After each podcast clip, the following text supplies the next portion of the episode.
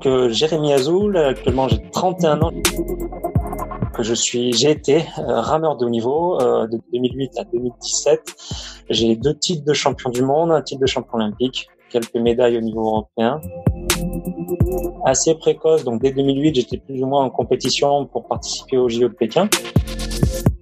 1500 euros par an du Crous. Toucher 500 euros par mois. Donc ça, il faut être médaillé mondial en élite. Salut les sportifs, c'est Hermano. Après deux apnéistes et en attendant les prochaines ou les prochains, je vous propose de commencer une série avec des rameurs, ces sportifs qui pratiquent l'aviron. Jérémy est de ces sportifs au grand cœur. Il a été plus que transparent avec nous sur sa carrière, qu'il a arrêtée il y a peu, sur les moyens dont il disposait alors, mais aussi sur le moment le plus difficile de sa carrière, lorsque son ami et coéquipier a été victime d'un accident. Juste avant de vous laisser écouter cet épisode passionnant avec Jérémy, comme à chaque ouverture de casier, j'ai un énorme service à vous demander. Ce podcast ne touche malheureusement que très peu de personnes, ce qui me rend triste car j'y mets tout mon cœur à l'ouvrage. Je ne souhaite pas vivre de ce podcast et encore moins vous embêter avec de la publicité. Mais plus je recevrai de sportives et sportifs inspirants et prestigieux, et plus nous pourrons les aider grâce au projet que je suis en train de finaliser. Et pour ça, il va falloir que l'on enregistre des records d'audience. Alors vous le savez, direction Apple Podcast pour laisser une note 5 étoiles et une revue. Le podcast a aussi des comptes Instagram, Facebook, Twitter, Pinterest et LinkedIn. Partagez-y votre commentaire et taguez-moi, je vous remercierai personnellement. Allez, assez parlé, je vous laisse avec Jérémy.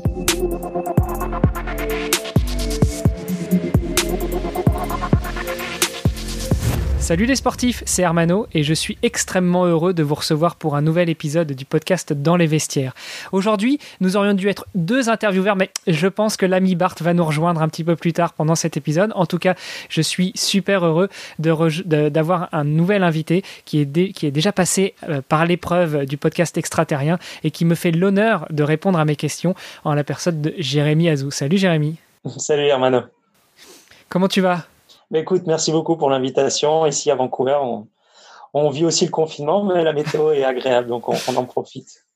Bon, sauf que si j'ai bien compté, toi, tu t'es levé il y a un peu moins longtemps que moi, donc là, tu, tu commences ta journée. Oui, oui, voilà, nous, on, est, on a moins 9 heures de décalage avec Paris, donc il est tout juste, euh, tout juste euh, plus ou moins 8 heures du matin, donc euh, la journée démarre. bah, je te remercie de démarrer la journée avec nous. Oui, bah, écoute, avec plaisir. C'est vrai qu'on a réussi à s'organiser pour pour faire cette interview qui, je pense, va être très très sympa. J'espère que les internautes pourront en profiter. Hein. Ah bah, j'espère aussi. Écoute, ce que je te propose, euh, déjà, avant de rentrer dans le vif du sujet de ce podcast, euh, vous le savez, chers auditrices, chers auditeurs, Jérémy, tu le sais, puisqu'on en a parlé il y a quelques minutes, c'est vraiment de parler du financement euh, de ta carrière, des, des, solutions que tu as trouvées pour pour t'en sortir, et puis à quel point tu as été résilient. Donc, ce que je te propose, avant de rentrer dans ce sujet-là, c'est déjà de te présenter qui tu es, ce que tu as fait ou ce que tu fais dans le sport, et puis bah, après, on, on enchaînera sur quelques C'est noté. Ok, bon, je vais essayer d'être le plus succinct possible. Donc, euh, Jérémy Azoul, actuellement j'ai 31 ans, je suis originaire d'Avignon, dans le sud. Euh, donc, je suis, j'ai été euh, rameur de haut niveau de 2000, allez, on va dire mes années seniors, de 2008 à 2017. J'ai deux titres de champion du monde, un titre de champion olympique, quelques médailles au niveau européen. Euh, qu'est-ce qu'on peut ajouter Oui, je suis kinésithérapeute et ostéopathe de profession, donc j'ai fait quasiment toute ma scolarité euh, sur Avignon et tout mon cursus post-bac sur Lyon. J'ai ensuite, après, arrêté ma carrière en 2017, euh, juste l'année après les Jeux Olympiques. Et depuis, euh, j'ai exercé essentiellement en tant que kiné-ostéo, une partie de mon temps après dans le Nord pour suivre ma compagne pour son activité professionnelle. Et depuis bientôt 18 mois, je suis sur Vancouver toujours poursuivre ma compagne dans ses activités professionnelles et on a un retour prévu en France cette année. Voilà, euh, pour raconter ma fast life en quelques minutes. Ah oui, c'était c'était du rapide. Alors vous aurez fait quoi? Même pas ouais deux ans, euh, deux ans euh, au Canada? Plus ou moins. Son contrat devait durer deux ans. Après, l'objectif c'est pas de rester non plus forcément plus longtemps sur Vancouver. c'est qu'on rentre en métropole et puis qu'elle soit qu'elle trouve un poste de maître de conférence. Donc, elle soit rattachée à une université et à un laboratoire, et, donc elle attend des réponses. Elle a déposé des dossiers, elle devrait passer des oraux au mois de mai ou juin. Actuellement, on n'a pas trop de visibilité, on n'a pas eu trop de communication sur l'organisation des, des, dernières épreuves. Affaire à suivre, mais si tout se passe bien, écoute, on devrait pouvoir rentrer en France début août pour qu'elle puisse être elle, être opérationnelle euh, à la rentrée universitaire de septembre avec son nouveau boulot. Alors, euh, bah, du coup, c'est peut-être l'occasion d'en parler. Hein.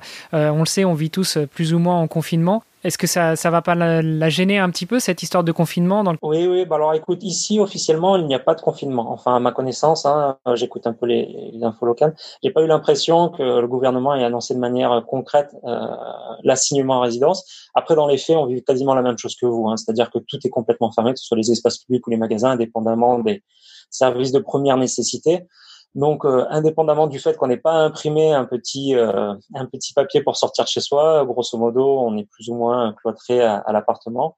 Après, concernant ma compagne, oui, euh, ça va forcément chambouler un petit peu bah, l'ensemble des épreuves finales, hein, les euros qu'elle doit passer pour savoir si oui ou non elle, elle obtient un poste. Après, on a quand même au 21e siècle des moyens technologiques qui nous permettent de communiquer à distance avec une bonne qualité audio et même en termes d'image. Donc c'est peut-être ce qui va se profiler. Euh, on attend encore une fois hein, des infos, mais il est possible que euh, les jurys demandent à tous les candidats de passer euh, l'examen final en visioconférence, ce qui pour nous serait pas plus mal. Enfin, en tout cas, je parle pour nous, mais pour Victoria, donc ma compagne, serait pas plus mal parce que ça la mettrait déjà sur un pied d'égalité avec tous les autres candidats. Ça lui éviterait de faire un déplacement parce qu'encore une fois, elle était très motivée pour faire l'aller-retour mais il y a encore cette interrogation de savoir si elle pourra revenir au Canada. Dire revenir, c'est une chose, mais est-ce qu'elle pourra rentrer Et si elle peut pas rentrer, bon, ça, ça, ça, compliquerait un petit peu notre situation. Voilà pour tous les éléments, avec euh, des résultats qui seront annoncés fin juin. Donc, on a quand même été épargné. Elle a quand même été épargnée par rapport au début du confinement. Normalement, euh, la deadline ne sera pas trop décalée. On saura assez rapidement où on devrait atterrir et quand on devrait atterrir. C'est vrai que j'imagine que c'est plus facile euh, pour elle, enfin pour euh, un futur maître de conférence, d'être résilient qu'un sportif qui se préparait pour les JO cette année. Ouais, complètement. Oui, oui, je te dis encore une fois, de ce côté-là, malgré tout, on a, elle a de la chance, on a des moyens technologiques qui permettent encore une fois de de pas tout repousser ou complètement supprimer euh, ce qui avait pu être planifié depuis de longs mois. Donc oui, par rapport à ça, moi j'ai une grosse pensée pour les athlètes. Alors pour, les jeunes athlètes, je pense que entre guillemets, pas un mal pour un bien, mais presque, notamment dans la catégorie dans laquelle j'évoluais, hein, le double poids léger, qui va être supprimé euh, du programme des Jeux Olympiques à partir de Tokyo, c'est-à-dire qu'à Paris 2024, il n'y aura plus de double poids léger, ni même de bateau poids léger dans son intégralité.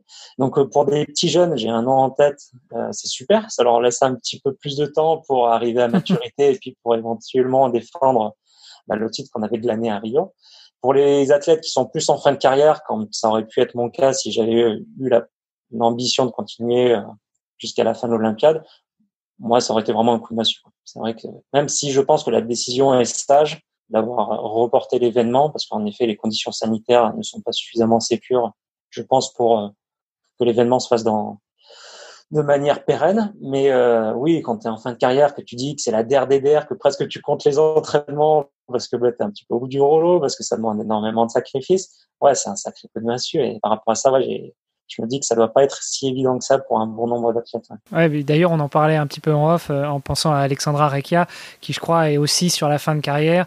Euh, une de ses amies aussi, euh, qui est de la même région que toi et que j'avais à ce micro il y a deux semaines, Sandy Scordo, qui est karatéka kata, pareil, qui, qui, bah, qui va vivre peut-être ces seuls Jeux Olympiques, puisque de toute façon, il n'y aura pas le karaté à Paris en 2024, ça c'est sûr, c'est pas encore un sport officiellement olympique.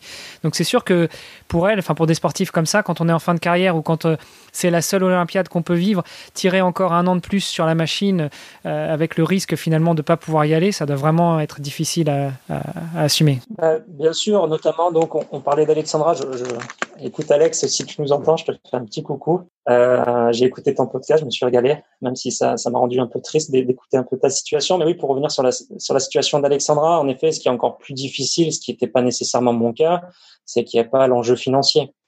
Euh, quand tu écoutes le podcast d'Alexandra, où bon, elle t'explique qu'elle puise un petit peu dans dans ses réserves ou en tout cas dans l'épargne qu'elle avait pu mettre de côté les précédentes années. Bon, ça c'est quelque chose qui, à mon ce n'est pas normal quand tu as des aspirations de médaille ou en tout cas que tu as le potentiel pour amener une médaille. Clan tricolore, moi, c'était plus une usure psychologique. Donc, moi, je parlais que de l'usure psychologique, mais c'est sûr que si en plus tu la contrainte financière, waouh, waouh, waouh, waouh. Non, c'est énorme, quoi. ça fait mal. Bah justement, on va en parler aujourd'hui un petit peu de la contrainte financière. Mais écoute, avec plaisir, euh, je, te, je te laisse euh, attaquer les questions. Bah, euh, déjà, revenons un petit peu à la base. J'aimerais savoir un petit peu quand est-ce que tu as commencé à ramer, au sens sportif du terme, n'est-ce pas? Et puis, comment est-ce que tu as orienté ta pratique d'un sportif amateur, on va dire, vers un sportif de haut niveau, et puis que tu t'es vraiment dirigé vers le plus haut niveau et que donc tu as eu besoin de financer ta carrière Alors écoute, moi j'ai pour venir à, mes tout premiers coups de rame, j'ai commencé en 2002, fin 2002. Euh, j'ai eu mes premières expériences euh, avec l'équipe de France euh, cadet junior en 2005, 2006, 2007 et après à partir de 2008 donc j'ai été dans le groupe élite assez précoce donc dès 2008 j'étais plus ou moins en compétition pour participer au JO de Pékin. Après moi j'ai toujours fait le choix des études en premier lieu. Euh, parce que l'aviron aussi est un sport à maturité tardive, donc ça te laisse cette possibilité-là où, où ben, quand tu fais l'inventaire de tout, ou en tout cas les statistiques de tous les médaillés ou en tout cas champions olympiques, généralement, vraiment, tu es dans la force de l'âge entre 25 et 30 ans, ce qui te laisse plus ou moins le temps de boucler ton cursus universitaire. Donc moi, j'ai fait le choix de pas du tout aménager mon cursus. Pourtant, hein, la, la loi m'autorisait à le faire, même si je suis passé, j'ai fait médecine après kiné. En kiné, j'avais la possibilité de doubler euh, mes années. Mais j'ai préféré, entre guillemets, euh, tout faire assez rapidement pour euh, me libérer de cette contrainte et après me mettre à 100% sur mon sport. Et c'est d'ailleurs sur ces périodes-là où mes résultats sportifs sont pas les meilleurs. En tout cas, sur euh, l'élément clé de chaque saison qui est le championnat du monde, sauf tous les quatre ans où on a les Jeux olympiques. Après, le financement, il arrive très vite. Moi, je suis arrivé sur Lyon. Moi, j'étais boursier, donc je me rappelle du Crous, je touchais euh, 1500 euros qui était pas très loin du centre d'entraînement le pôle France. Et à l'époque, en fait, en aviron, on a un système d'aide financière qui repose sur deux piliers. Le premier, c'est ton résultat sportif euh, de fin d'année, ou en tout cas sur la meilleure compétition que tu as pu faire. Euh, à l'époque, je te parle à l'époque. Hein. Après, je, je, sais qu'ils ont refondu un petit peu le système, que les barèmes ne sont plus tout à fait les mêmes maintenant, mais à l'époque, quand tu étais à 100% de ce qu'ils appelaient la pension, tu touchais 500 euros par mois. Donc ça, faut être médaillé mondial quand même, en élite. Hein ou euh, être champion du monde chez les espoirs, je crois. Enfin, bon, il y a une histoire comme ça. Et après, tu avais la possibilité d'avoir euh, une aide complémentaire, ce qu'ils appelaient les aides, euh, les aides personnalisées. Donc ça, c'était un peu du cas par cas. Et donc ça, après, c'est c'est plus ou moins les mêmes enveloppes, mais là, c'est plutôt du l'argent qui vient du CNDS, mais c'est ce qui permet un peu de financer le, le CNOSF aussi. Donc voilà, il y a une enveloppe qui partait de ce côté-là.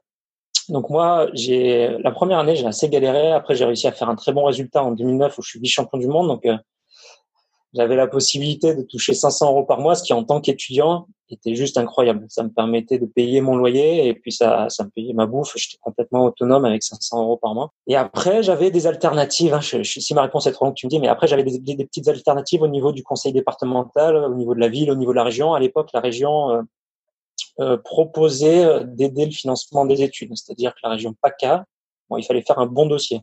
Mais euh, si tu faisais un bon dossier, la région PACA me donnait 1500 euros pour payer une partie de, mes frais de scolarité à l'école de kiné.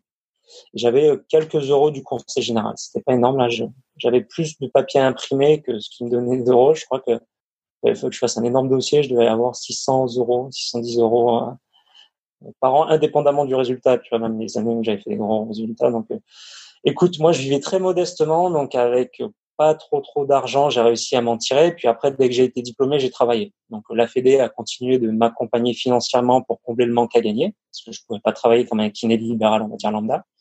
Mais j'avais déjà mes revenus de kiné, donc euh, de ce côté-là, j'avais quand même suffisamment de quoi vivre. Et à l'époque, je vivais encore en coloc, donc en plus, tu vois, sur le loyer, je payais une misère. Donc euh, par rapport à ça, il n'y a pas eu trop de soucis, même s'il fallait aussi vivre un peu comme un moine pour s'en sortir financièrement. J'imagine que c'était pas forcément facile et, Désolé, il y a mon fils qui est en train de faire un petit peu des siennes. Bah, du coup, ah mince, je voulais en profiter pour accueillir Bart, mais je crois qu'il est parti, il va revenir. Euh, donc, pour reboucler, ouais, c'est sûr que c'était, euh, ça devait pas être euh, chose facile pour toi, et ça me rappelle quand même vachement l'histoire de Cédric Fleurton aussi que j'avais à ce micro il y a quelques semaines, qui nous disait que lui aussi, quand il a commencé dans le sport de haut niveau, enfin dans le triathlon en particulier, il souffrait de pas avoir beaucoup de financement, et, et, du coup, c'était, il fallait vraiment vivre très modestement pour pouvoir s'en sortir, et le peu d'argent qu'il arrivait à mettre de côté avec son travail, finalement, il le réinvestissait dans son sport. Écoute, oui, alors après, pour répondre à cette question-là, nous, par contre, en aviron, on a la chance d'avoir zéro frais quand on se déplace sur les compétitions. Tout est pris en charge, euh, en tout cas au niveau international par la fédération, que ce soit les frais de stage,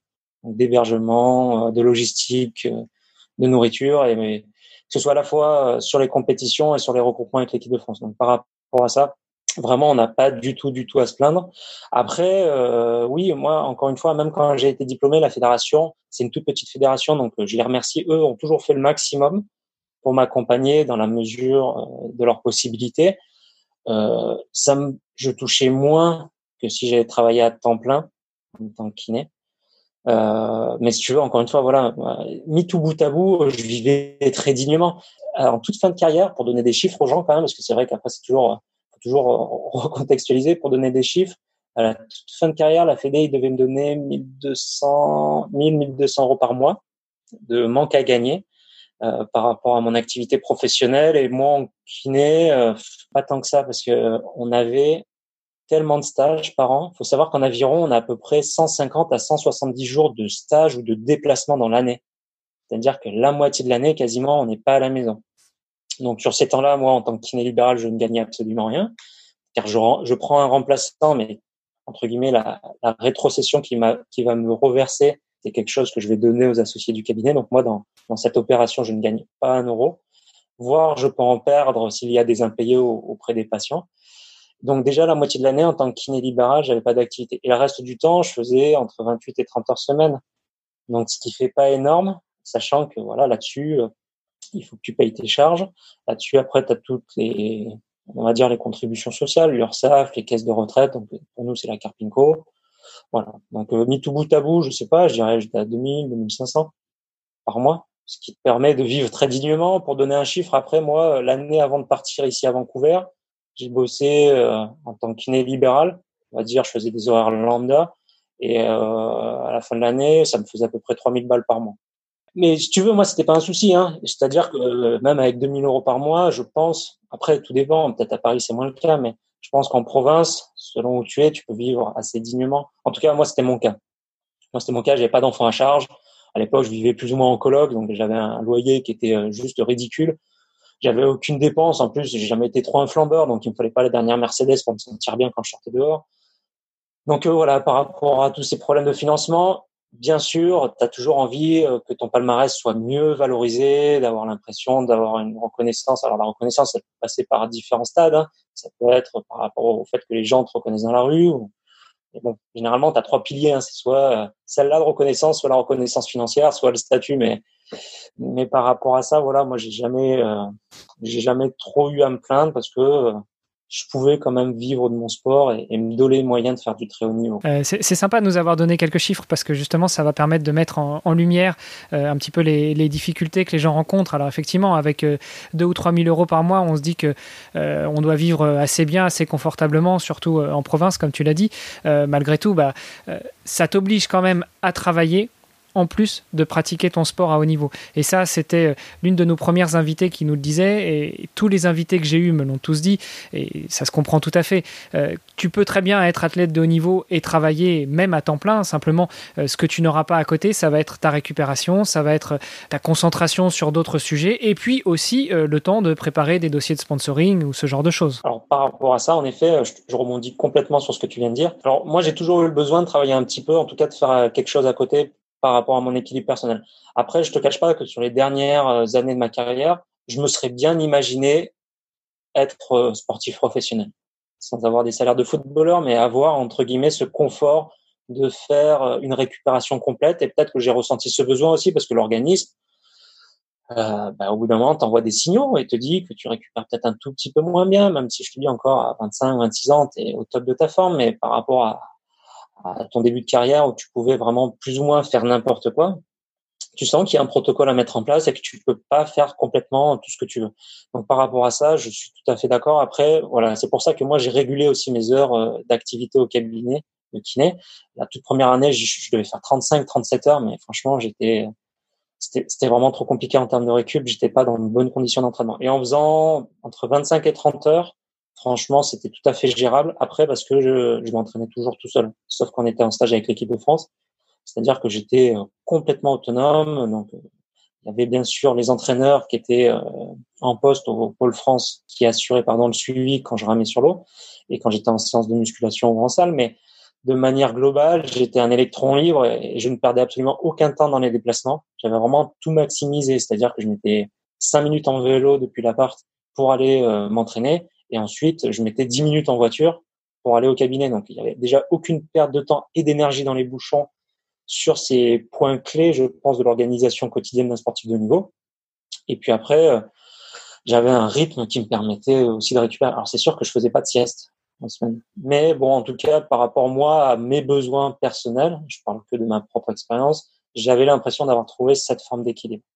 Mais après, ça c'est possible en avion. En tout cas, moi, ça m'est possible. Mais il y a des sports, c'est pas possible. Tu vois, il y a des sports, la gym, c'est juste pas possible. Nous, on a des séances qui durent une heure et demie, deux heures. Donc, euh, allez, deux heures et demie vraiment quand on fait les grosses séances de muscu et que ça peut durer très très longtemps. Mais euh, ça dure une heure et demie, deux heures, donc de manière effective, c'est pas si long que ça. Quoi. Euh, un gym, enfin, j'ai la gym qui me vient en exemple. Il y a bien, plein d'autres sports, mais ça, c'est pas possible. Tu, si tu en deux heures de séance, tu fais rien, quoi. T'as juste le temps de t'échauffer.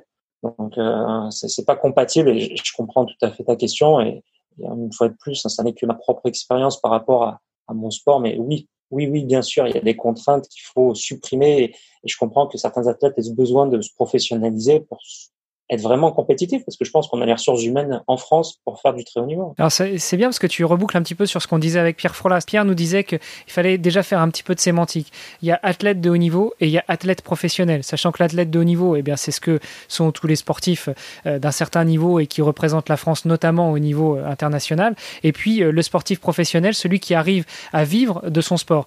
alors finalement, tu n'étais pas vraiment athlète professionnel puisque tu continuais à travailler. Bien sûr, tu, tu, tu recevais euh, des subventions de la part de l'État, de la part de la fédération et autres pour pouvoir pratiquer ton sport, mais c'était plus euh, une compensation du manque à gagner. Enfin, tu l'as dit, c'était pour toi une question d'équilibre, de continuer à travailler euh, plus que d'avoir mis en place des mécanismes pour pouvoir pratiquer ton sport et en vivre. Bien sûr. encore une fois, il faut bien recontextualiser, c'est-à-dire que j'ai dit tout à l'heure, en aviron, on n'avait aucun frais qui était inhérent au stage avec l'équipe de France ou au déplacement sur les compétitions internationales. Là-dessus, nous, on débourse zéro euro. Donc déjà, là-dessus, on est hyper tranquille, quoi, tu vois, par rapport à d'autres sports où il y a de la logistique au niveau du matos. Puis après, tu vois, le triathlon, je sais pas si c'est la Fédé qui prend en charge, mais tu as des frais qui peuvent être énormes. Puis en plus, ils ont des, des grosses saisons où ils sont obligés de se balader, tu vois, euh, toute l'année euh, par rapport aux manches de Coupe du Monde.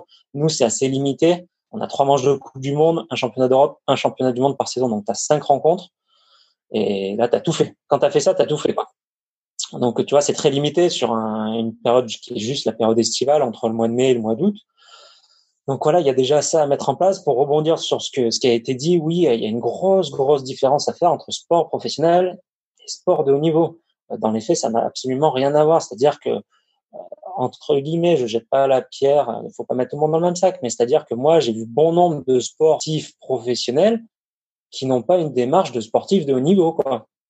Il faut, faut, bien comprendre un petit peu. Euh, et à l'inverse, il y a beaucoup de sportifs de haut niveau qui ont une démarche de professionnel, mais qui ne le sont pas, qui sont amateurs. Donc euh, voilà, faut arriver à tout bien réimbriquer, comprendre un petit peu comment ça fonctionne. Le sportif de haut niveau, théoriquement, il est inscrit sur une liste ministérielle qui lui donne, euh, qui lui ouvre certains droits l'aménagement de ton cursus universitaire, la possibilité de demander éventuellement quelques deniers auprès de ta région, auprès de ton conseil général, auprès de ta ville. Ça te donne la possibilité, comme on le disait tout à l'heure, peut-être aussi de récupérer certains trimestres pour ta retraite selon la manière dont tu as aménagé ton cursus post-bac, ce qui n'est pas le cas de sportif professionnel. C'est-à-dire que sportif professionnel, c'est ton métier. Et c'est aussi là où je veux rebondir, c'est-à-dire que euh, je pense que le, la semi-professionnalisation, à mon sens, est le meilleur compromis que l'on puisse trouver dans l'épanouissement de l'athlète. Euh, et puis même en termes de motivation, c'est-à-dire que du jour au lendemain, quand tu deviens professionnel, c'est ton métier. Et, on n'a qu'à faire un sondage dans notre entourage proche. Quelle est la motivation le matin quand tu te lèves pour aller bosser? Eh ben, Au bout d'un moment, bon, c'est mécanique, quoi. Tu vas pas parce que tu as envie, quoi. C'est parce que c'est ton boulot, tu es payé pour ça, contractuellement, euh, il faut que tu respectes un certain nombre de choses.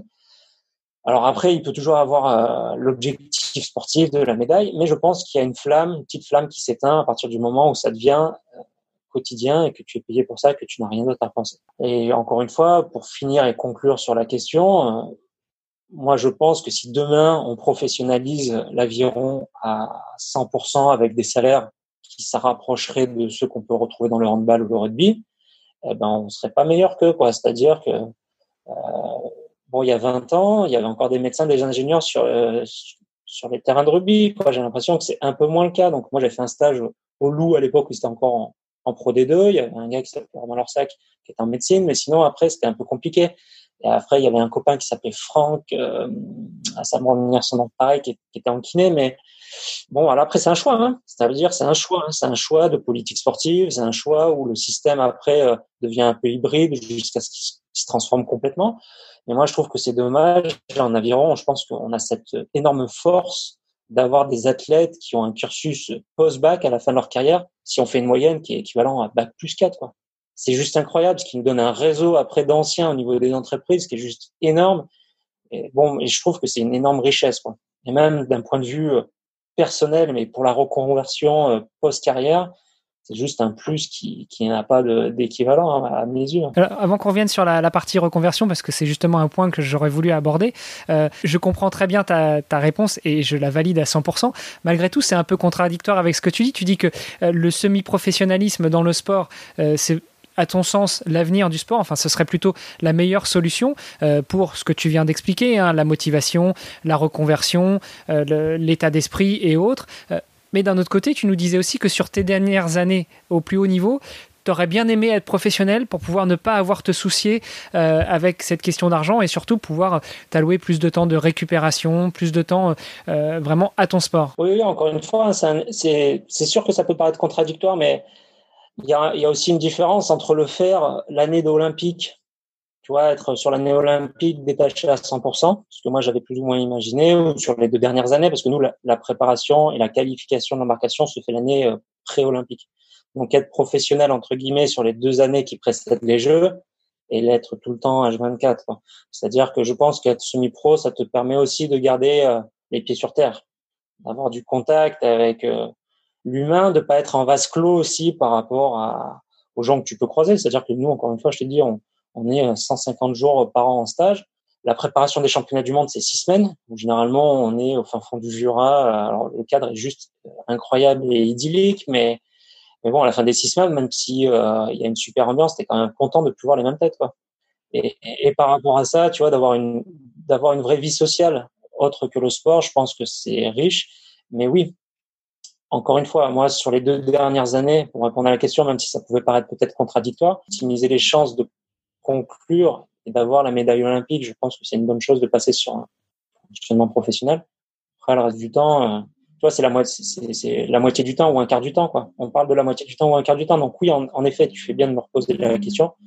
Euh, ça peut avoir du bon d'être professionnel euh, à l'approche d'échéances très importantes, notamment pour gérer euh, les éventuelles blessures, parce qu'on a toujours des, malheureux exemples à donner où des athlètes super préparés, qui ont tout gagné la saison précédente, arrivent l'année des Jeux et se blessent. Voilà, moi j'ai le souvenir de Gladys Epang en 2012. Bah voilà, elle était double ou triple fois champion du monde et l'année des Jeux elle se blesse. Tu vois, et ça c'est juste pas possible. Enfin, c'est pas possible. La preuve que si ça arrive, mais ça ne devrait pas arriver. Et je pense qu'en passant sur un fonctionnement professionnel, tu en tout cas limites le facteur risque, indépendamment des 10-12 mois ou peut-être 18 mois qui précèdent les Jeux Olympiques, je pense que je pense que le meilleur système c'est la semi-professionnalisation, bien sûr en individualisant par rapport au sport. Je te dis en aviron c'est peut-être plus facile que dans d'autres disciplines. Donc euh, j'ai pas la science infuse et je ne prétends pas détenir la vérité, mais je pense que socialement et même de, l'émancipation de l'athlète, je pense que c'est important. Je pense que c'est tout un modèle effectivement à revoir ou réinventer.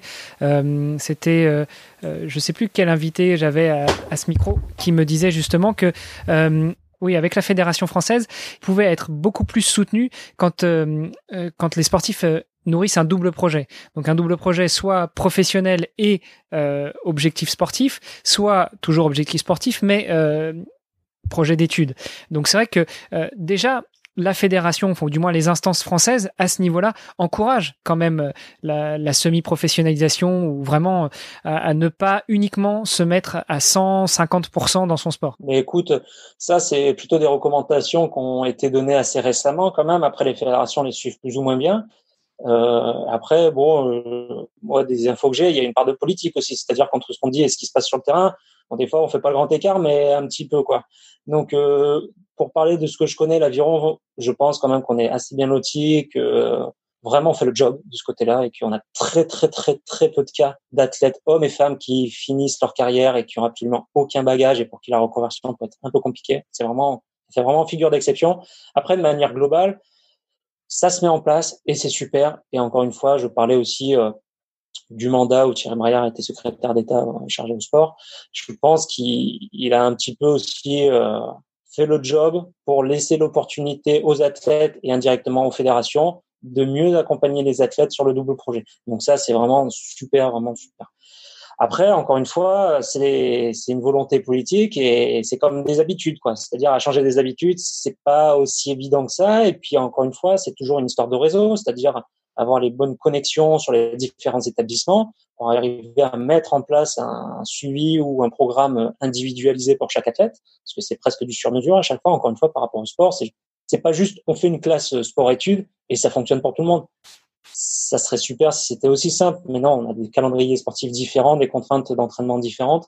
Et par rapport à ça, c'est à chaque fois du sur-mesure. Donc, il y a un gros boulot de la fédération qui doit être fait pour rencontrer les intervenants, les différents professeurs ou les différents chefs d'établissement ou les différents responsable de, filière pour qu'il y ait justement euh, cette euh, connexion et en tout cas cette mise en place individuelle qui se fasse. Donc ouais, ça se fera pas du jour au lendemain, même si je pense que la volonté politique globale générale va dans le bon sens. J'aimerais bien qu'on revienne un petit peu sur la partie partenariat slash sponsoring.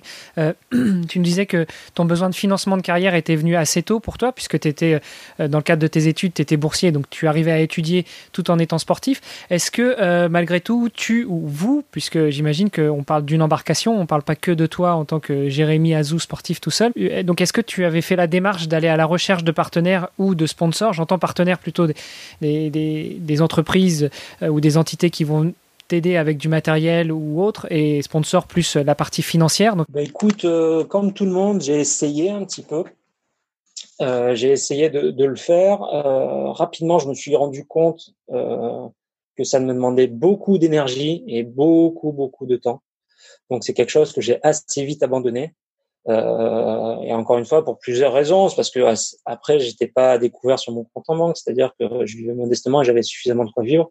Donc ça ne m'imposait pas d'être dans la prospective, euh, de prospecter constamment, voilà, pour avoir euh, quelques euros à droite et à gauche.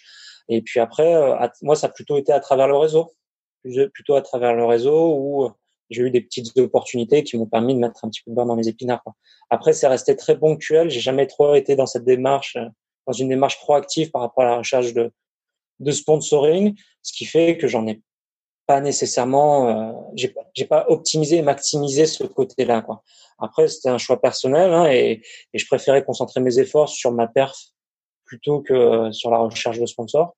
Ça a plutôt bien marché, mais oui, euh, après, si c'était à refaire, tu peux peux toujours dire que j'aurais pu mieux optimiser. Donc, euh, j'ai quasiment pas eu de, de partenaires sur, euh, sur, sur mes années euh, sportives. C'est une grosse entreprise, mais qui était du côté d'Avignon, qui m'avait accompagné sur plusieurs années. Je les en remercie. C'est l'entreprise Signat, qui était l'ancien Lafarge Plate. Mais sinon, après, voilà, l'année olympique, j'ai bénéficié du pacte de performance avec la compagnie nationale du Rhône, mais ça se limite plus ou moins à ça. Alors, si j'oublie quelqu'un, je suis vraiment désolé, mais je ne crois pas. Euh, c'est toujours compliqué de faire le listing. Après, tu une chance sur deux pour oublier quelqu'un, et puis après, c'est un peu le drame, quoi, tu vois. Et c'est ça m'a apporté un petit peu de confort, mais après, encore une fois, la, fédération faisait quand même le job, et, au quotidien, par rapport aux chiffres que j'ai donnés tout à l'heure, ça, ça nécessitait pas, tu vois, que je me mette en quatre pour aller euh, euh, chercher des sponsors ou taper aux portes pour dire s'il vous plaît aidez-moi, sinon je vais pas pouvoir finir à, boucler la fin du mois. Tu ramais, tu n'avais pas la perche et tu n'étais pas obligé de te promener euh, tout nu dans les rues de Paris pour euh, appeler aux sponsors. Bah écoute, moi j'avais trouvé que ça avait fait le buzz, que c'était cool, tu vois. Ah, c'était génial. C'était juste génial. Après, quand tu entends parler des sommes, bon, toi, en tant que rameur, ça te fait relativiser. Tu dis, ouais, ouais, je peux comprendre. Après, ouais, c'est bien de regarder toujours devant aussi. Il faut pas oublier d'où on vient aussi, quoi, tu vois. Donc après, peut-être qu'il y avait besoin de plus d'argent parce que bon, il avait un gros crédit, je sais pas. Moi, je trouve la vidéo juste incroyable. Après, quand tu regardes un petit peu, si les médias ont fait leur job et ont bien donné les bonnes informations par rapport au contrat qu'il avait souscrit, par rapport aux sommes qu'il percevait, bon, c'est le genre de truc que j'ai jamais eu moi, tu vois. Donc après, c'est de l'athlétisme, c'est pas de l'aviron. Bon, bon, après, faut recontextualiser, tu vois. Mais bon, voilà. Bien heureusement pour moi, j'ai jamais été obligé. Ou peut-être que ça aurait pu le faire, hein, tu vois, si je m'étais baladé à poil sur les bords de Saône à Lyon, ça aurait pu déclencher quelques quelques beaux, beaux contrats, mais bon, écoute, heureusement, j'ai pas été obligé de le faire et c'est pas sans m'en plaindre. Pour revenir un petit peu justement sur euh, les, quelques petits sponsoring entre guillemets que tu as réussi à avoir, euh, qui étaient plus euh, de l'opportunisme du réseau, tu nous as dit comment est-ce que se passe la relation avec un sponsor? Évidemment, je parle pour toi, tu, tu pourras peut-être pas parler pour les autres, mais est-ce que tu as été plutôt proactif? Est-ce que tu, tu maintenais le contact régulier avec eux Ou est-ce que c'était tes sponsors qui venaient vers toi pour avoir des informations, pour faire des photos, des séances de shooting, de presse? Voilà, j'aimerais en savoir un petit peu plus sur la relation d'un sportif de haut niveau avec ses partenaires euh, moi, je trouve qu'il est important quand même. Je trouve que les sponsors, c'est un peu comme les amis, quoi. Moins t'en as, euh, mieux, pas mieux c'est, mais plus tu arrives à choyer la relation. Exactement. Je pense que c'est quelque chose qui doit se soigner et, c'est une relation vraiment de. Euh, voilà, l'échange est très important. Donc bon, écoute, moi, j'avais la possibilité d'avoir ce partenaire là sur Avignon où on avait essayé d'organiser au moins une fois par an euh, une journée où moi j'avais fait je sais plus une de conf ou je sais plus comment ça s'était matérialisé mais voilà. Et puis après à l'occasion moi de manière euh, on va dire informelle dès que je redescendais euh, du côté de chez mes parents j'essayais de voir si je pouvais ça m'arrivait peut-être une ou deux fois tu vois passer. Alors pas complètement à l'informel parce que sinon après les gens ils ont leur agenda aussi mais voir les gens quoi. Après moi peut-être à travers mon métier de kiné j'ai toujours aimé aussi ce côté relationnel cet échange, tu vois, et j'ai toujours eu besoin de mettre de l'humain, euh, même euh, dans le cadre du sportif, pour avancer puis pour, euh, pour me sentir bien. Mais, mais oui, en effet, moi je pense que c'est quelque chose qui est important et et il y a des grosses entreprises qui peuvent se passer de ça, des très très gros groupes qui ne vont pas forcément attendre grand chose en retour de l'athlète pour développer leur image, pour faire de la com. Après, je pense que des entreprises, comme c'était le cas sur Avignon, même la Compagnie nationale du Rhône, qui est une très belle entreprise avec une philosophie qui est quand même basée sur de l'énergie plus ou moins verte. Donc en plus, c'est agréable, tu vois, de pouvoir euh, représenter les couleurs d'une entreprise ou d'entreprises, tu vois, qui qui ont une responsabilité aussi environnementale ou, ou civile.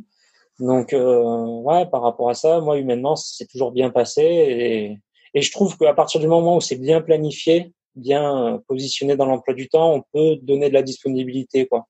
Et je pense que c'est la meilleure chose qu'on puisse faire, donner de la disponibilité aux employés voilà, pour euh, créer du lien. Et, c'est comme ça que ça se crée le lien. Parce qu'après, bon, moi, j'ai jamais été un immense fan des réseaux sociaux. J'avais une page Facebook, j'avais un blog où j'ai essayé d'écrire trois, quatre lignes, tu vois, mais indépendamment de ça, j'étais pas non plus proactif euh, sur Insta. Moi, j'ai toujours trouvé ça absolument nul, tu vois. Mais c'est un choix très personnel de, de dire que tu as mangé une omelette et il y avait quatre œufs dans l'omelette avec un petit peu de fromage aussi et que c'était très très bon surtout et que du coup tu vas pouvoir faire une bonne séance d'entraînement. Moi c'était pas trop mon délire, mais par contre j'ai toujours, je pense, fait le job et réussi à donner du temps ou même à, répondre à des mails. Tu vois, je me rendais assez disponible par rapport à les interventions que je pouvais faire où des gens n'avaient pas forcément euh, soit eu l'opportunité de me rencontrer physiquement parce que des fois c'était des gros rassemblements, soit eu le entre guillemets le courage de venir me poser une question et qui par contre l'ont fait euh, soit par mail, soit par les réseaux sociaux. Là, j'ai vraiment toujours pris le temps de répondre et de répondre du mieux que je pouvais. Et je pense que c'est quelque chose qui est également important dans la relation, quelle que soit la strate euh, au niveau de l'entreprise. Hein. Et ça, ouais, je pense que c'est important et je pense qu'on peut difficilement donner mieux à une entreprise un petit peu de son temps. Bah, en tout cas, je confirme que tu es quelqu'un de super accessible et super ouvert parce que euh, je t'ai contacté sur le conseil de Bart et euh, tout de suite tu m'as ouvert les bras pour euh, faire cette interview et je te remercie beaucoup. ouais, bon, je suis pas très réactif. Des fois, les semaines sont un peu chargées, mais dans la semaine, j'essaie de répondre. Et alors après, il y a peut-être des gens à qui je n'ai pas répondu, hein, malheureusement. Il y a peut-être des mails pour lesquels je passe à travers, mais de manière globale, je pense que dans 90-95% des cas, j'essaie de répondre, même si des fois, c'est pas des réponses qui sont positif parce que bon, soit mon emploi du temps ne me le permet pas, soit pour des raisons qui sont peut-être plus personnelles, ça ne m'intéresse pas ou je me sens moins concerné. Mais mais oui, j'essaye de faire le job de ce côté-là et je trouve que c'est la moindre des choses de répondre, ne serait-ce que de répondre. en tout cas, le message est passé. Pour euh, rester un petit peu justement sur, euh, sur le sponsoring, est-ce que euh, tu pourrais nous en dire plus sur la fin de la relation, enfin sur ta fin de carrière en fait? Comment ça se passe? Comment est-ce que tu annonces à un partenaire que bah voilà, tu as décroché ce que tu cherchais, tu es enfin champion olympique et puis bah, tu as décidé de mettre fin à ta carrière? Bah, Je pense que ça, ça rebondit sur ce qu'on venait de dire à l'instant, c'est-à-dire qu'à partir du moment où tu tu crées de la relation avec l'entreprise ou en tout cas avec les gens que tu as pu rencontrer, que tu leur exposes ton quotidien, n'importe quelle euh, n'importe quelle personne peut comprendre qu'à un moment donné, euh, bah, ça t'en puisse plus quoi. C'est-à-dire qu'on n'est pas des surhommes, qu'on n'est pas des héros. C'est-à-dire que quand tu expliques ton quotidien et que et qu'ils voient la cadence et l'intensité du rythme sur lequel, en tout cas les rails sur lesquels tu es pour arriver à donner de la perf, avec toujours un, risque de blessure, un risque de contre-performance le jour J, sachant qu'on évolue en embarcation. Donc en plus, la performance n'est pas juste individuelle, elle dépend de plusieurs facteurs. Elle n'est pas juste liée, toi, à ta petite personne.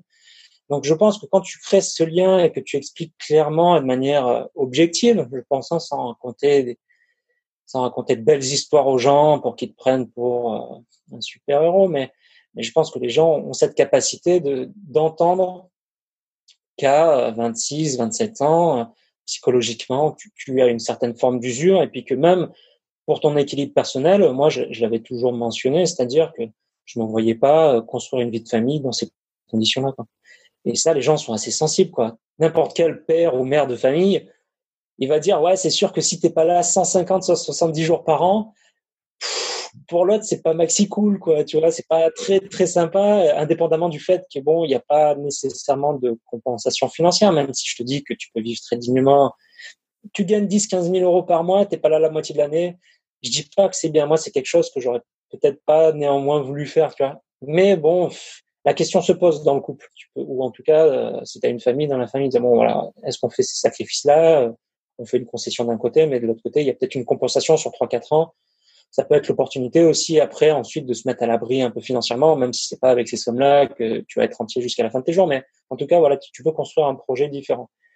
Mais, euh, mais voilà, après encore une fois, le temps, c'est ce qui est le plus cher, hein, je pense. Et, puis de plus en plus de gens, bon là, aujourd'hui il y a le confinement, mais moi quand j'entends le gouvernement qui, veut repenser le temps de travail, les congés payés, tout ça, ça me fait bondir. Je, je pense qu'il y a beaucoup de gens qui aspirent un petit peu à ralentir aujourd'hui, à profiter un peu différemment. Et quand tu présentes tout ça au aux partenaires, à part si tu tombes sur quelqu'un euh, qui est absolument les yeux rivés sur les chiffres et sur son propre intérêt, ben, les gens comprennent, je pense, surtout s'il y a eu un, échange qui était assez équilibré entre ce que eux pouvaient te donner et puis toi, ce que tu pouvais rendre en termes de temps libre, en termes de résultats sportifs, en termes de disponibilité. Donc, du moment qu'il y a un bon équilibre, je vois pas à quel moment il peut avoir une cassure ou en tout cas que tout le monde se fâche. Ou sinon, c'est qu'au début, on n'a pas trop fait le bon choix, on a, on a raté quelque chose et on n'a pas fait le bon choix dans le choisi le bon partenaire, quoi. En tout cas, le bon, la bonne entreprise, parce que, en effet, si c'est quelque chose qui pose un souci quand tu arrives vers 27-30 ans, ouais, je pense qu'il y a quelque chose qu'on a, on a zappé. Donc, euh, écoute, moi, j'ai pas du tout eu de soucis, aussi parce que, euh, ouais, je pense qu'humainement, ça s'est toujours très bien passé. Puis j'ai essayé de faire les choses euh, de manière assez clean, quoi. Dès que j'ai j'ai essayé de prévenir les gens quand j'ai su que c'était que, j'en pouvais plus quoi. J'en pouvais plus pour des raisons qui sont valables et depuis euh, je les ai pas fait mentir, c'est-à-dire que j'ai pas ramé depuis 2017. Euh, j'ai absolument rien fait. Enfin, j'ai complètement disparu euh, des, des, bassins et puis des compétitions internationales. Enfin, c'était pas un, une fausse mise à retraite pour ensuite rebondir sur autre chose. Quoi. Donc, euh, Et est-ce que euh, Jérémy Azou en master, euh, un jour, on aura une chance de le revoir sur l'eau? Bah, Je peux déjà courir en master. En aviron, je crois que. Alors bon, il y a, y a, des conditions très particulières, mais je crois qu'en aviron, ça doit être à partir de 27 ou 28 ans. Mais faut... après, il faut que tu aies une certaine moyenne d'âge dans le bateau. Donc si tu rames 27-28 ans, il faut que tu remettes quelqu'un de je sais plus quel âge pour avoir la moyenne d'âge minimum. Mais théoriquement, je pourrais ramer en master. Et, mais bon, écoute, là, on est à Vancouver. Pour l'instant, j'ai pas le manque. J'ai pas de manque par rapport à l'entraînement, au plaisir de la glisse. Même si euh, je reste passionné et que je suis euh, les membres de l'équipe de France de manière assez assidue et être passionné depuis son canapé, c'est franchement cool. Mais, euh, mais écoute, non, pour l'instant, c'est pas d'actualité. Et puis on verra. On verra quels sont les projets rentrés en France. Tout dépendra également d'où on atterrira. Ça dépendra de ma compagne. Donc ça fait beaucoup de beaucoup de paramètres avant de pouvoir éventuellement espérer reprendre les rames et faire des compètes en master. ouais, beaucoup d'incertitudes et beaucoup de paramètres à prendre en compte. Tout à fait. Alors justement, si on parlait des paramètres, parce que je vais pas non plus te prendre trop de temps, euh, j'aurais qu'on se dirige doucement vers la fin. Et, dans les paramètres, euh, l'une des premières questions que j'aime poser, c'est euh, si tu pouvais changer quelque chose à ta vie de Jérémy ces 31 dernières années, qu'est-ce que ce serait? 31 dernières années, écoute, c'est des questions sur lesquelles j'ai du mal à répondre parce que ça implique de, de vouloir changer le passé et, et je pense qu'il faut en tirer les enseignements. Mais après, je pense, je sais pas. C'est toujours des questions sur lesquelles j'ai du mal à répondre parce que c'est pour moi c'est pas une bonne philosophie tu vois pour moi l'idée c'est plutôt de mettre un pied devant l'autre même si voilà il faut pas oublier d'où on vient et en aviron c'est ce qui nous caractérise on avance à reculons donc euh, on a le temps de contempler le chemin parcouru hein, au contraire c'est plutôt cool mais est-ce qu'il y avait quelque chose à changer sur les 30 dernières années écoute j'ai l'impression que j'ai pas trop perdu de temps que j'ai fait à peu près ce que je voulais même s'il y a bien sûr des choses que j'aurais voulu un tout petit peu modifier au niveau sportif euh, bah écoute, ouais, 5-6-0 sur mon compte en banque et puis je serai un homme heureux. Hein, ça me permettrait de voir l'avenir de manière plus sereine, même si je pense qu'avoir de l'argent en banque à l'heure actuelle, c'est peut-être pas la, c'est peut-être pas la meilleure solution. Euh, mais euh, bon, écoute, voilà, non, pour l'instant, j'ai, j'ai pas trop de, de choses à, à changer, bouleverser ou sur lesquelles je me dirais ah ouais là vraiment on a tout raté, il aurait vraiment fallu faire complètement différemment. Il y a eu plein de déceptions, de frustrations, mais ça, ça fait partie de la construction d'athlète. Mais non, écoute, quand je regarde derrière sur les 20, 25 dernières années, on va dire, celles dont je me rappelle, je trouve que ça va. Alors justement, tu parles de déception. Euh, est-ce que tu pourrais nous en dire plus sur ton pire souvenir de sport, ton, pire jour dans le sport Pire jour dans le sport, c'est pas forcément. Alors oui, il y a eu des grosses frustrations. Ça va être tu m'en demandes un, donc je vais essayer de choisir de t'en donner un. Euh, première grosse frustration sportive, c'était en 2012, finale des Jeux Olympiques où les gens ne s'en rappellent peut-être pas trop, mais il y a eu un petit euh, quiproquo, il y a eu euh, plus ou moins suspicion de tricherie par rapport à l'embarcation britannique euh, qui avait plus ou moins simulé une caisse matérielle qui avait fait recourir la finale. Nous, on avait été quand même plus ou moins les leaders sur la saison internationale, on finit au pied du podium. Ça, c'est une grosse frustration, mais qui a nourri beaucoup de motivation sur l'Olympiade suivante. Euh, après, en 2013, je pense que c'est un de mes plus gros souvenirs, celui dont je voulais te faire part, qui n'est pas nécessairement lié à une performance sportive, mais ça a été l'accident de mon coéquipier euh, Stanley Delors à l'époque. Donc on avait été invaincu sur la saison. C'était aussi mon coéquipier euh, donc l'année précédente en finale aux Jeux Olympiques à Londres. Il a été percuté par un bateau à l'entraînement, quatre vertèbres lombaires de cassé, opéré en urgence. Il aurait pu finir paraplégique. Enfin ça, ça a été un moment, je pense peut-être pas loin d'être le moment le plus fort de ma carrière. C'est-à-dire que là, au-delà du sport, et c'est là tu relatives aussi, c'est-à-dire qu'on ne fait que du sport, du jour au lendemain, il aurait pu finir paraplégique. Et ça, c'est juste incroyable. Au final, il s'en est sorti. L'année d'après, il a réussi à revenir.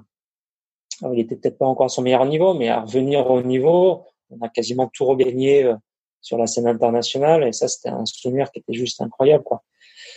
Donc, euh, dans le bon, dans le moins bon, incroyable euh, l'année suivante quand on a quasiment tout regagné. Et et après, juste horrible le jour de l'accident, quoi.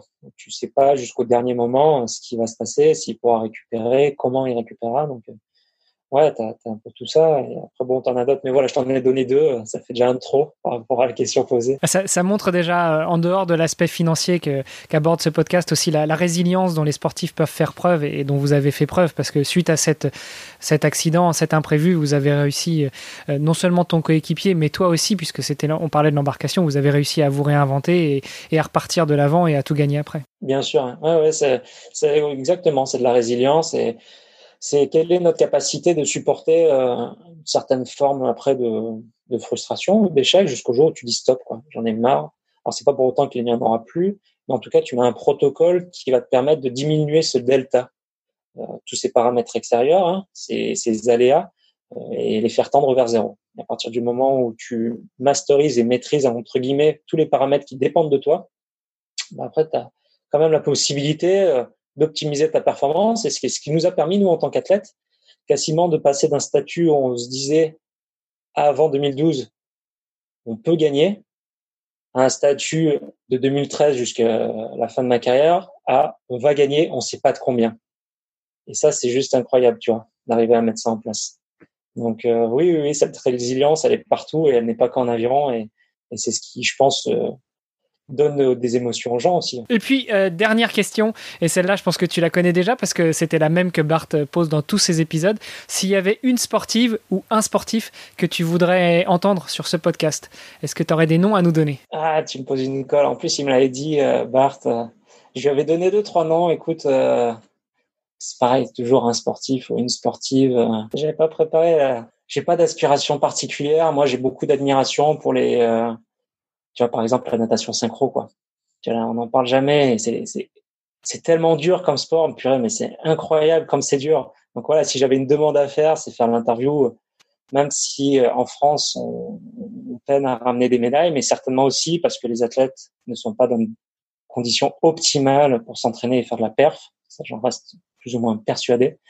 Mais voilà, ça serait faire de l'intervention et, et un podcast sur euh, une nageuse de natation synchro et qu'elle nous raconte son quotidien. Moi, j'avais vu le film euh, canadien là, qui s'appelait Parfaite euh, sur l'équipe nationale et waouh, c'est c'est c'est juste dingue. On n'en parle jamais. C'est hyper dur. En plus, t'as tout dépend aussi euh, du format, mais quand elles sont, euh, je crois que le maximum c'est 8.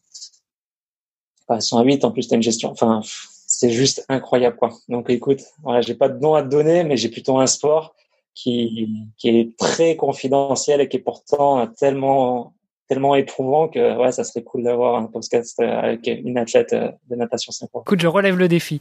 Euh, la semaine, non, il y a 15 jours, Sandy me donnait euh, Usain Bolt. Donc là, c'était aussi un bon gros défi. Je pense que le tien sera plus facile. Ouais, et puis un petit coup de cocorico, quoi. Je veux dire, au niveau national, Bien sûr. Le sport français, on a besoin de médailles françaises, quoi. C'est clair. Écoute, Jérémy, merci beaucoup pour tout ce temps et, euh, et tout ce que tu avais à, à nous, à nous diffuser aujourd'hui, le- les, les très beaux messages que tu nous as partagés. Euh, chères auditrices, chers auditeurs, j'espère que vous avez apprécié cet épisode. Et puis, bah, si vous voulez rester en contact avec euh, Jérémy, je mettrai tous les liens euh, en note de cet épisode. Et euh, sinon, je vous dis à la semaine prochaine pour un nouvel épisode. Vous êtes encore là? C'est que vous avez dû apprécier cet épisode tout autant que moi, j'ai pris du plaisir à l'enregistrer avec ce grand homme qu'est Jérémy Azou. Alors vous savez ce que vous avez à faire. Direction Apple Podcast, si vous n'avez pas encore laissé une revue, vous pouvez aussi laisser un commentaire sur le site vestiaire.org. Allez sur ce, je vous dis à la semaine prochaine pour un nouvel épisode ou peut-être dans 15 jours si je n'ai pas encore eu le temps de finaliser le montage. Salut les sportifs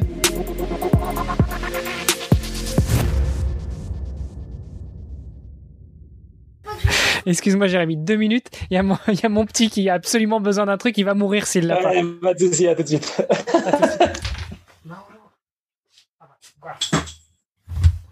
Décidément, c'était une interview euh, compliquée. bon, ça va, je trouve ça. Le, le petit de, de 10 ans qui, euh, qui comprend pas encore le, le concept de l'interview. C'est bien, c'est bien, c'est bien, c'est bien, ça fait une parenthèse, c'est cool aussi. C'est ça.